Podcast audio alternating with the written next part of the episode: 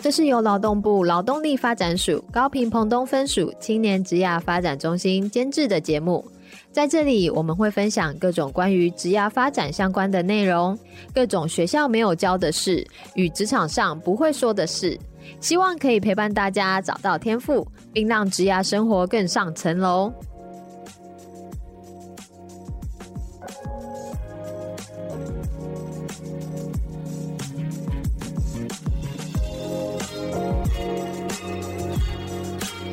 Hello，欢迎大家来到幼师沙龙，我是今天的主持人 Echo。今天我们邀请到的呢是 SR 职涯管理顾问工作室副执行长陈安家副执行长来上节目。那我们先请安家副执行长来跟我们的听众先打声招呼吧。Hello，大家好，我是安家，很高兴哦，今天有机会来到这边哦。那我们今天希望等一下接着跟 Echo 聊的议题，希望可以带给各位一些帮助。嗯，我们今天呢，安家副执行长呢，在职场的经历还蛮有故事性的，对，蛮特别的，嗯，对，蛮有。蛮特别的，之前曾经任职科技公司的资深工程师哦，对，所以已经到了资深工程师，然后现在呢是转换职涯的跑道，是来到了职涯发展服务跟训练的这一块。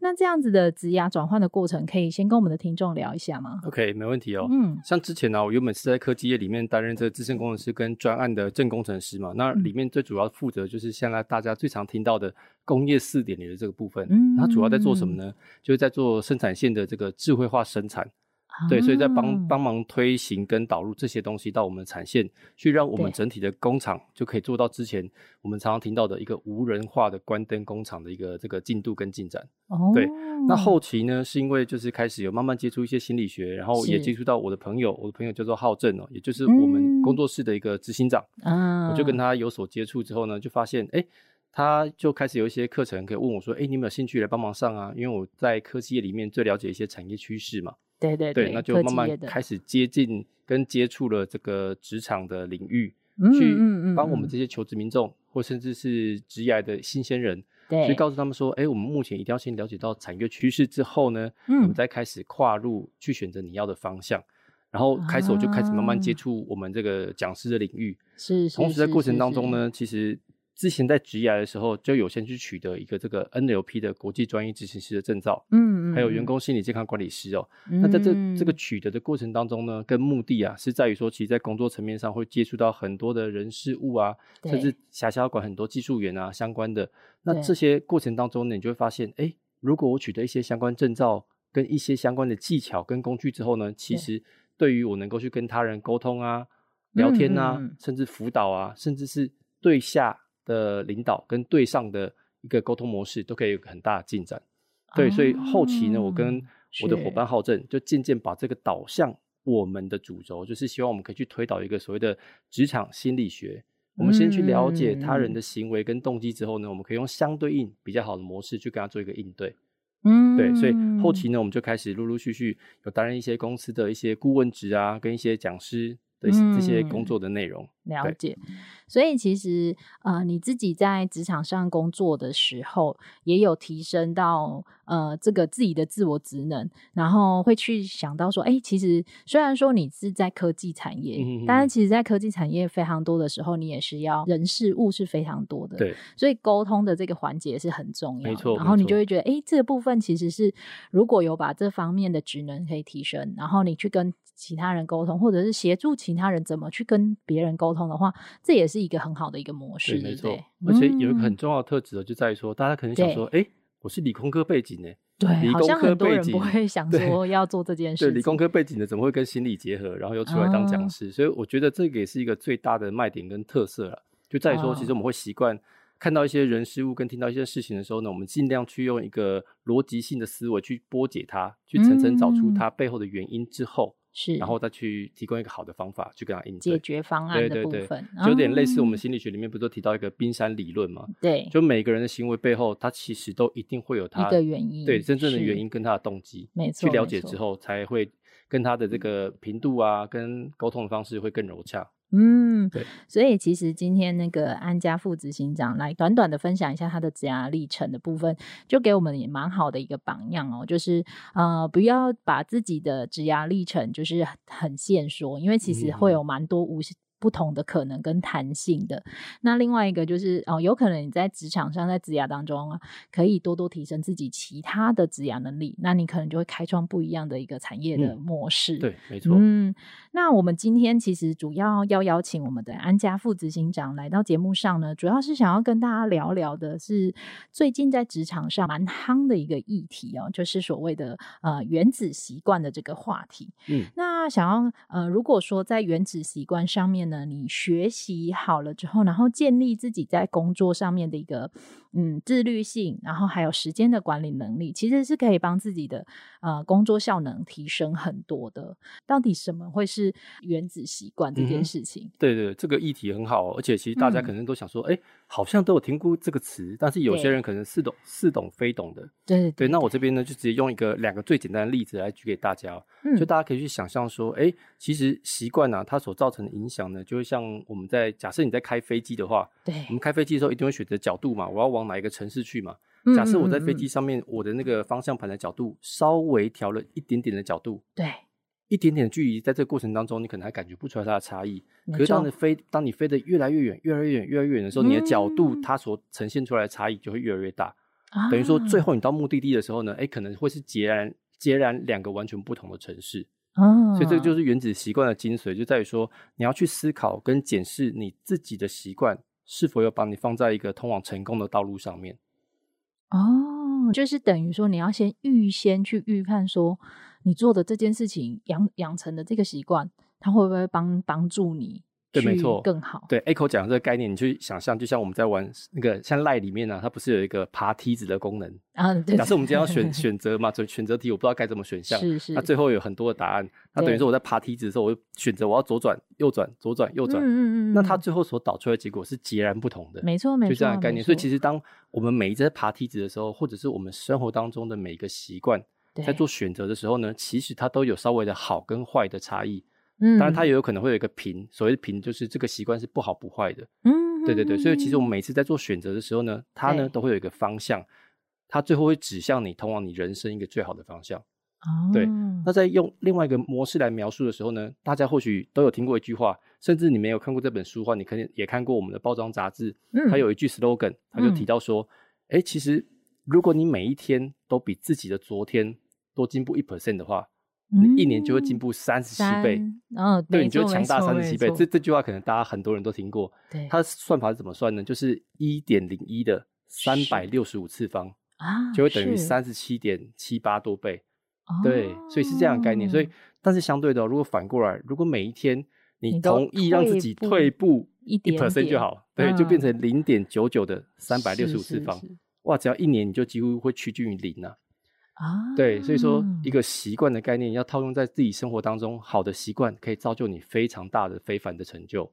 嗯，这个是一个呃原子习惯的一个呃，跟大家先解释一下为什么大家最近很夯的这个原子习惯。但刚才那个安家副执行长其实也有提到了，这个原子习惯其实就是每天做。一点点的小的改变，但是这个改变呢，它会导向你其实是呃累积的成长之后，你会看到很大的进步的。嗯哼，这个呃原子习惯用得好的话，它有正向跟负向嘛。我随便正向举一个，负向举一个例子。举凡像我们人际关系的相处，嗯，欸，如果总是对你颐指气使啊，或者总是对你很不礼貌，总是对你很情绪很高涨，嗯，久了之后呢，这样的反应呢，啊，别人也会相对的反射到你身上。因为就他就会不自主的对你贴一个标签，哎、你总是会这样对我，所以我也会用习惯不好的模式反射回去，所以这个现象一定不是我们所乐见的。是是是，对，所以说，那如果用的好的呢？如果用在我们像我们生产力，像大家最关切就是原子习惯到底要怎么用在工作层面呢？对，如果我们可以把它用的好的话，就变成说，哎、欸，其实人的大脑都是偏好节能的，嗯、所以打示这件事情我们可以做的非常轻而易举。很快速可以把它完成的时候呢，它其实我们的大脑就不用耗费太多的脑力。嗯嗯。那相对的脑力跟我的时间还有我的资源呢，我就可以放在我未来要规划更重要的事情上面。嗯，对对对，所以原子习惯就会有这样的好处。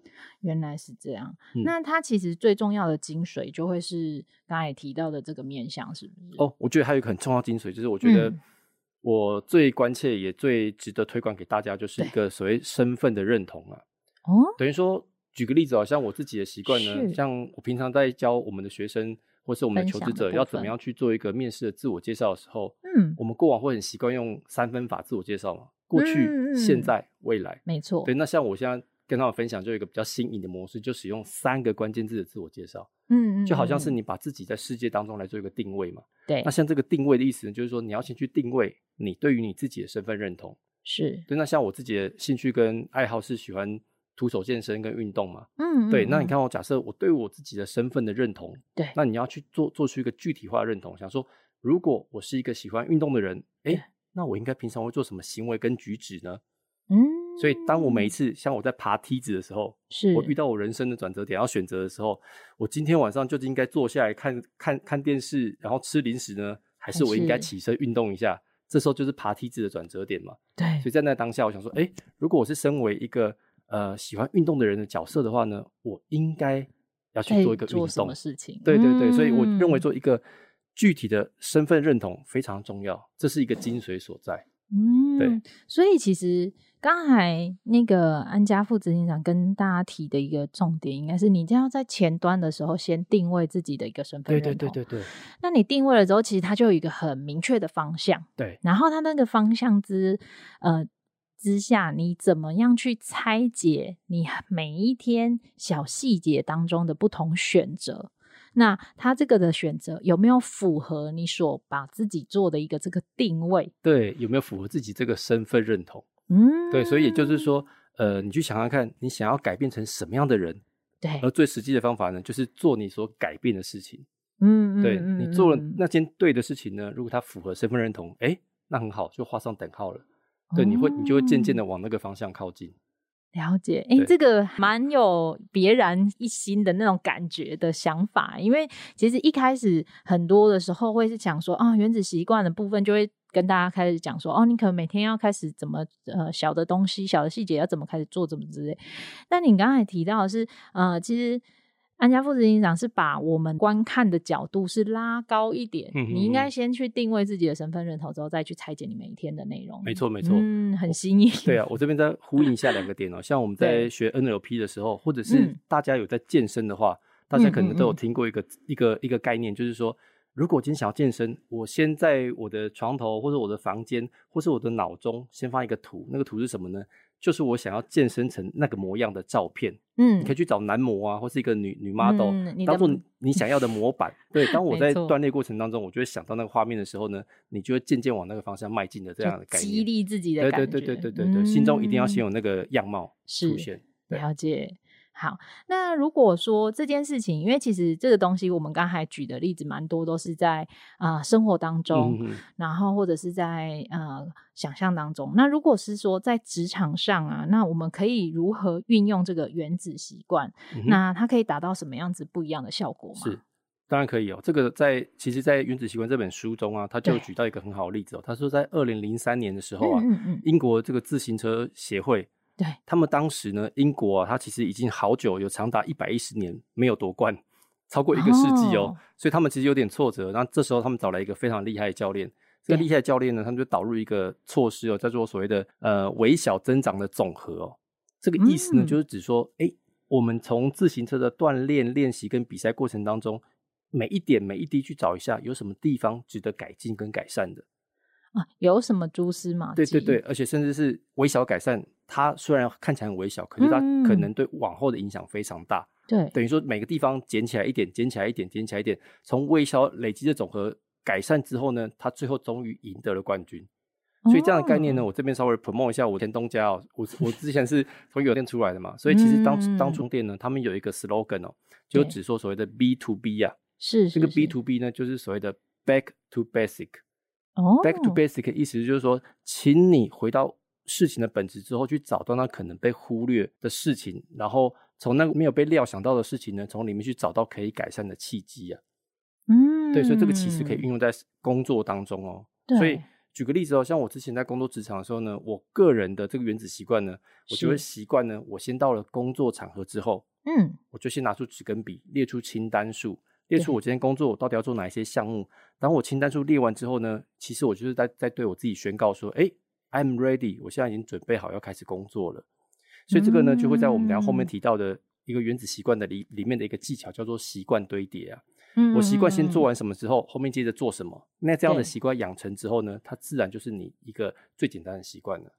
所以你刚才讲的一个模式是，先回到每一次你要做这件事情的时候的一个初衷，嗯，然后把它检视出来之后呢，再去落实它。那你就会去中整的看说，哦，那我其实是每一个项目可以怎么去做执行或改善？对对对，没错没错。刚刚这是其中一个案例哦，像其其实工作案例非常的多，我简单举三到四个例子哦，都都是简短的哦。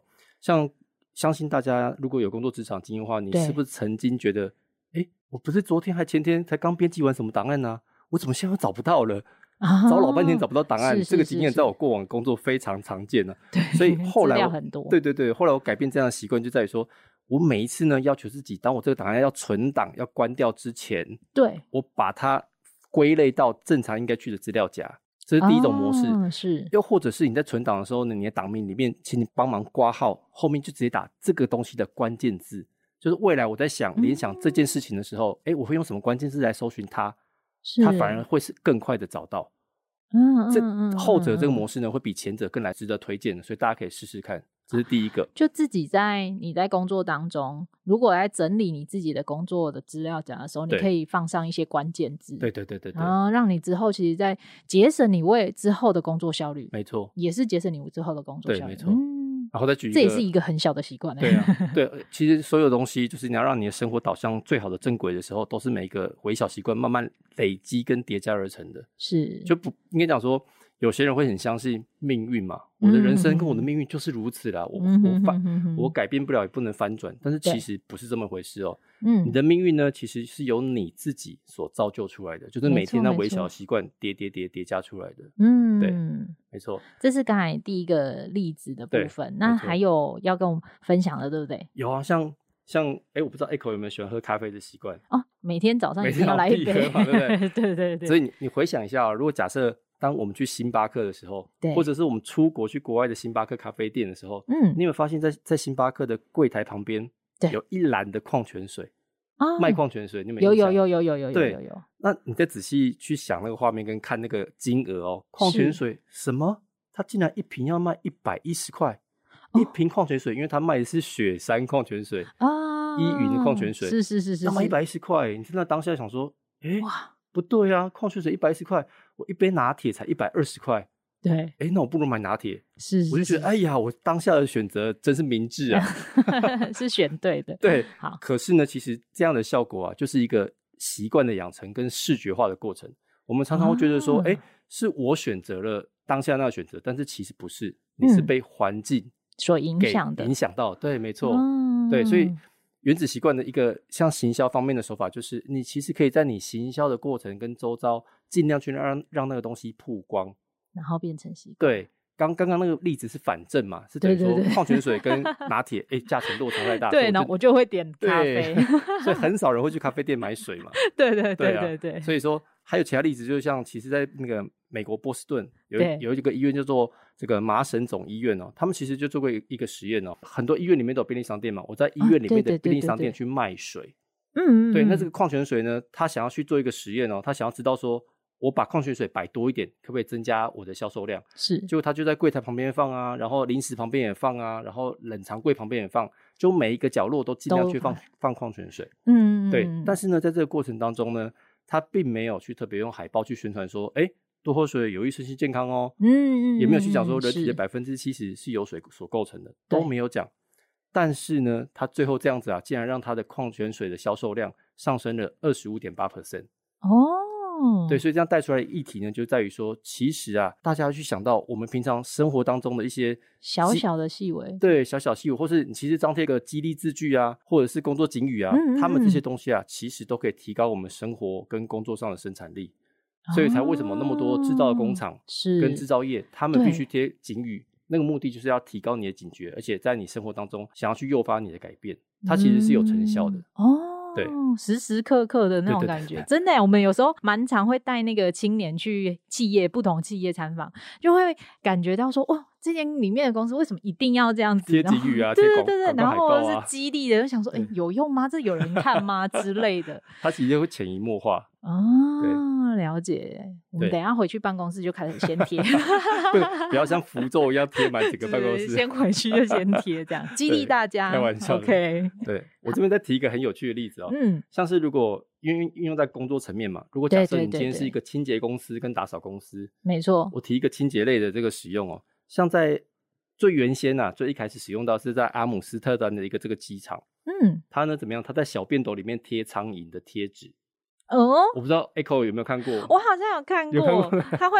增加它的瞄准率。Echo 是偷跑到男生厕所做什么？没有，我有看过这个那个新闻的范例，哦、这个广告范例 这样。对对对，所以其实男性的听众可能知道，女性可能没有看过的，你上网查一下，你可以有机会看到。它它呢就是会在小便斗里面。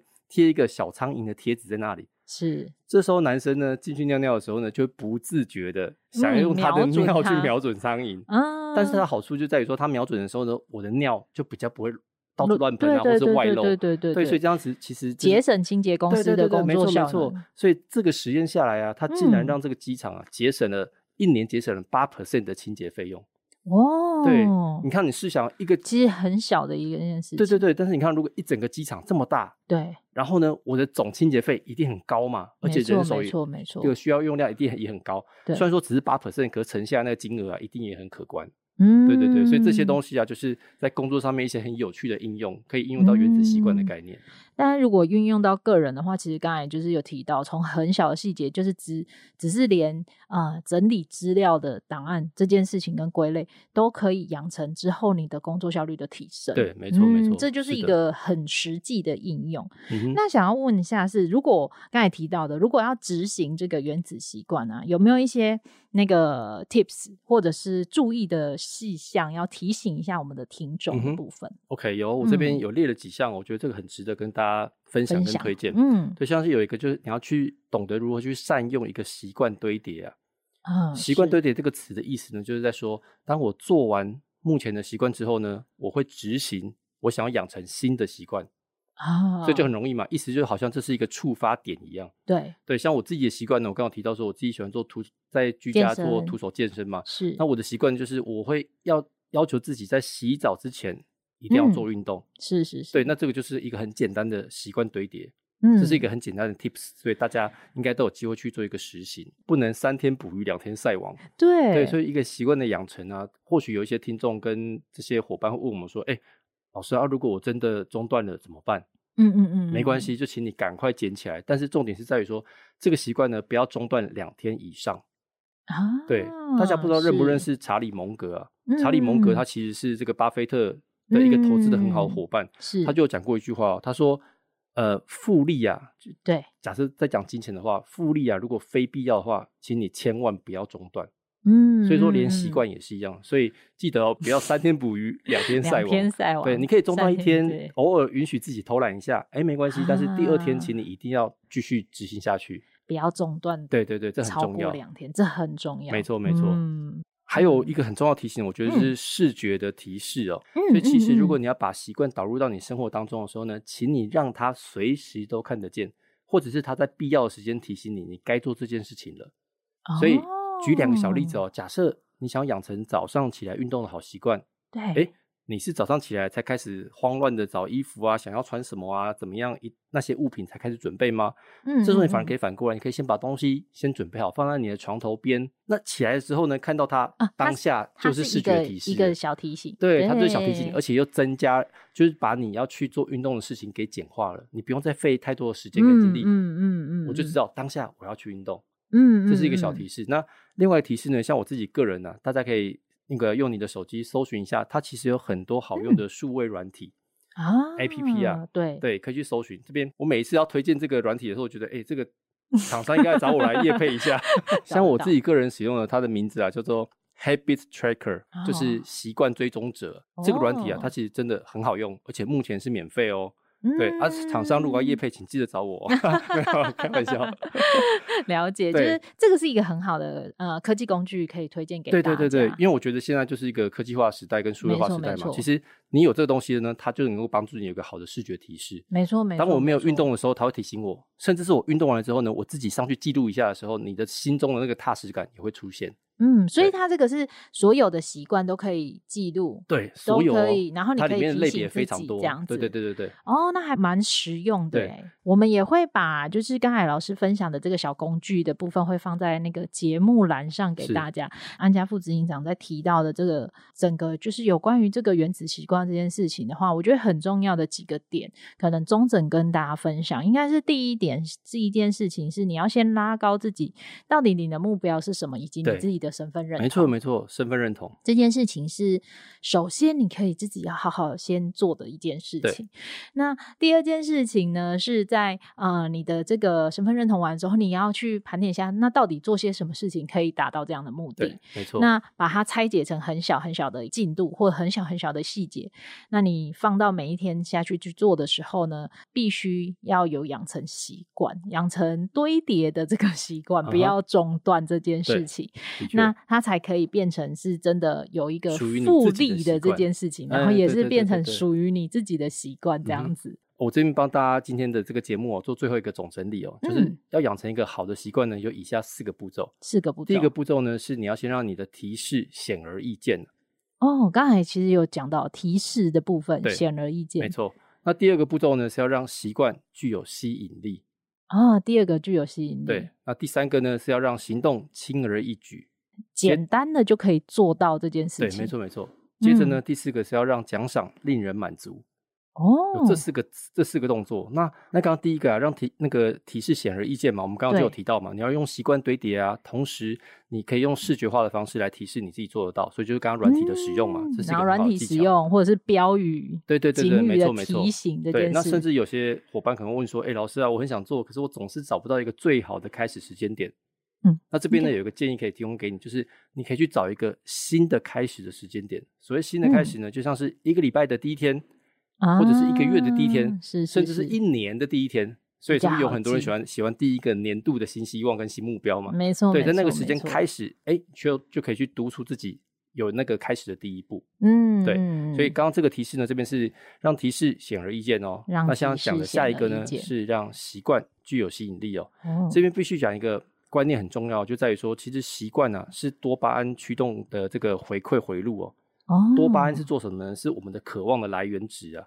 所以当多巴胺越高的时候呢，嗯、我们行动动机也会越高。强。对，嗯。所以说，我们这时候可以试试着去找到一个诱惑捆绑的动作。这个诱惑捆绑这个词啊，它是来自于心理学有一个普世原理啊。嗯对，它怎么应用呢？意思就是说，呃，我们要去用较高可能性的行为来强化比较低可能性的行为。哦，对，我相信哦，大家可能有定你的年度较高可能性，然后来强化较低较低可能性。对对对，我这边举个例子哦，对，举例一下好了，对，举例就很好懂。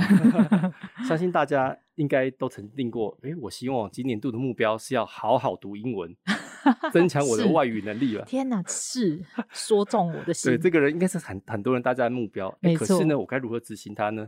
这时候你就可以用诱惑捆绑。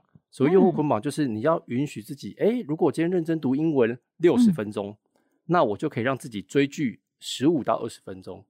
嗯，有没有原本的读英文的这个习惯呢？会觉得后面搭配一个追剧的动作，这个就是所谓诱惑捆绑啊。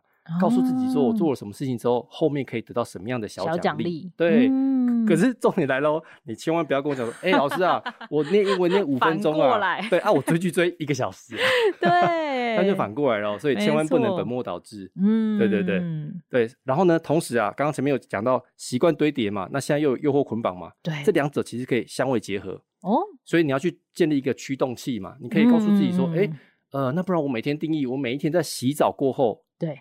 就驱动我去念英文，嗯，OK，那念完英文之后呢，再允许我去追一个短短的剧，嗯，对，那这样子就是习惯堆叠加用户捆绑两个结合在一起。哦，那你就很习惯说，哦，每天洗完澡要做的这件事情就是这个。对对对，对。然后这个再搭上一个诱诱惑捆绑，对，让你觉得做完之后啊，好满足哦，也不会这么的那么的苦闷。对对，我追完剧哦，哎，我念完英文，我再睡稍微追个剧啊，我再睡觉，啊，我这样觉得哎，这今天过得很棒。真的，真的，真的，是这样这样的这样的概念，嗯，这还蛮蛮好懂的，蛮好理解的。对对对对。所以说，还有一个很重要的重点就在于说，如果你想要养成念英文的好习惯的话，嗯，其实你可以加入一些。跟你相同兴趣跟目标的这个 group，同号，对同号，对对对，就是同号的概念，就是因为我们人呐，其实最深的欲望就是归属感。没错，坦白讲，人就是群居的动物嘛，一定要有归属感。是，所以说你要去加入一个，就是把你想要的行为视作一个常态文化的团体之后呢，它对你也会有帮助。嗯，这个很重要。对，所以这个是这个呢，是我们的第二个让习惯具有吸引力。就以上刚刚提到这几个实际的做法。好，对，那第三个大步骤呢，就是让行动轻而易举嘛。对，所以让行动轻而易举呢，就像刚刚有举例到了，如果假设你早上想要运动，诶，其实很简单，你要让你轻而易举的这个方式呢，就是在你的床边先摆好隔天要穿的衣服嘛，嗯，这是其中一种。对，再过来呢，让行动轻而易举呢，就是你，请你在拟定计划的时候呢，千万不要一开始就设计一个很完美的习惯，太过完美的时候呢，反而会驱动你的这个拖延症候群哦。哦，没错没错，因为想说哎。这么完美好像有点难达到，等于目标定的太高了。对，所以记得要先有一个简单的开始啊，让行动轻而易举。嗯，对，这个概念大家要先有。所以一个小小的建议就是说，你可以先试着把这个习惯啊，先定义成两分钟。哦，每一天坦白讲，你不用做久。对，你可以先从短期开始做起。换句话说，就等于是先欺骗大脑了。哎、嗯，先做做看呐、啊。如果你喜欢，试看看对，我们再继续。所以说，你可以先告诉自己，哎，要不然我今天先念书两分钟。嗯、我希望有阅读的好习惯，我每天先看两分钟的页面，两分钟可能就一个小章、嗯、小章节嘛。对，对对。或者是允许自己每天先读两分钟英文，先记两个单字就好。是，这些都是好的开始。对，当你有好的开始之后呢，其实目的就在于刚刚前面有提到身份认同嘛。对，所以我每天都有做这件事情哦。其实我是认同我自己的，而且我我的身份已经慢慢的往那里靠近了。这样的成效呢，就是一个让行动轻而易举、简单的开始。嗯，对，嗯 OK，这个是第三点。对，没错。好，然后呢，再过来第四点呢，就是让奖赏令人满足嘛。对，那我要怎么样让奖赏令人满足呢？刚刚有提到习惯捆绑嘛。对对对，这个技巧就要学起来。再过来呢，去使用你的软体帮助你数位软体。嗯，还有呢，就是记得刚刚。个我们 Echo 有提到说，不要三天捕鱼两天晒网，对对对，记得要中断的时候呢，一定在第二天要赶快把它给拿回来，重拾这个习惯。嗯，对啊，然后记得让习惯不要中断。那最后一个方式呢，就是你可以去找问责的伙伴。刚刚前面是有提到，你可以去加入一个群体同号，同号，嗯、对，去找到跟你做一样事情这些同号的时候呢，他们就可以成为你的问责伙伴。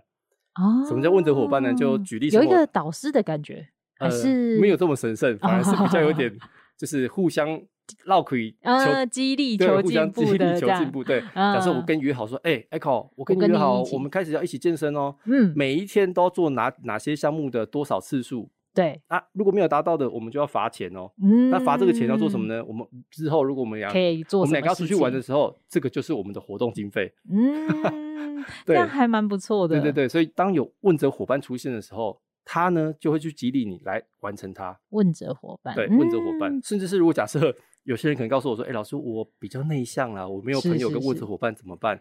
嗯，那没有关系，你这时候要如何让这个奖赏令你满足呢？我反而会建议你，你或许可以去找一个透明的铺满跟存钱筒。嗯嗯嗯。对，假设你看到，如果我每一天运动完的时候呢，哎，我自己就在里面存一个五十块、十块钱，让那个铺满呢慢慢累积啊，而且重点是要透明的，为什么呢？因为这样的概念就好像是，如果你有在玩手游或玩电动的话，你，你就知道，哎、嗯，我每一天看着我经验值的这个棒子累积越来越高的时候呢，它其实就让我越来越兴奋，会有这个动力。对对对，没错。嗯、所以，它当下你存钱的这个动作，跟看到经验值累积的动作呢，其实是一样的。它就是在回馈你心中的满足感。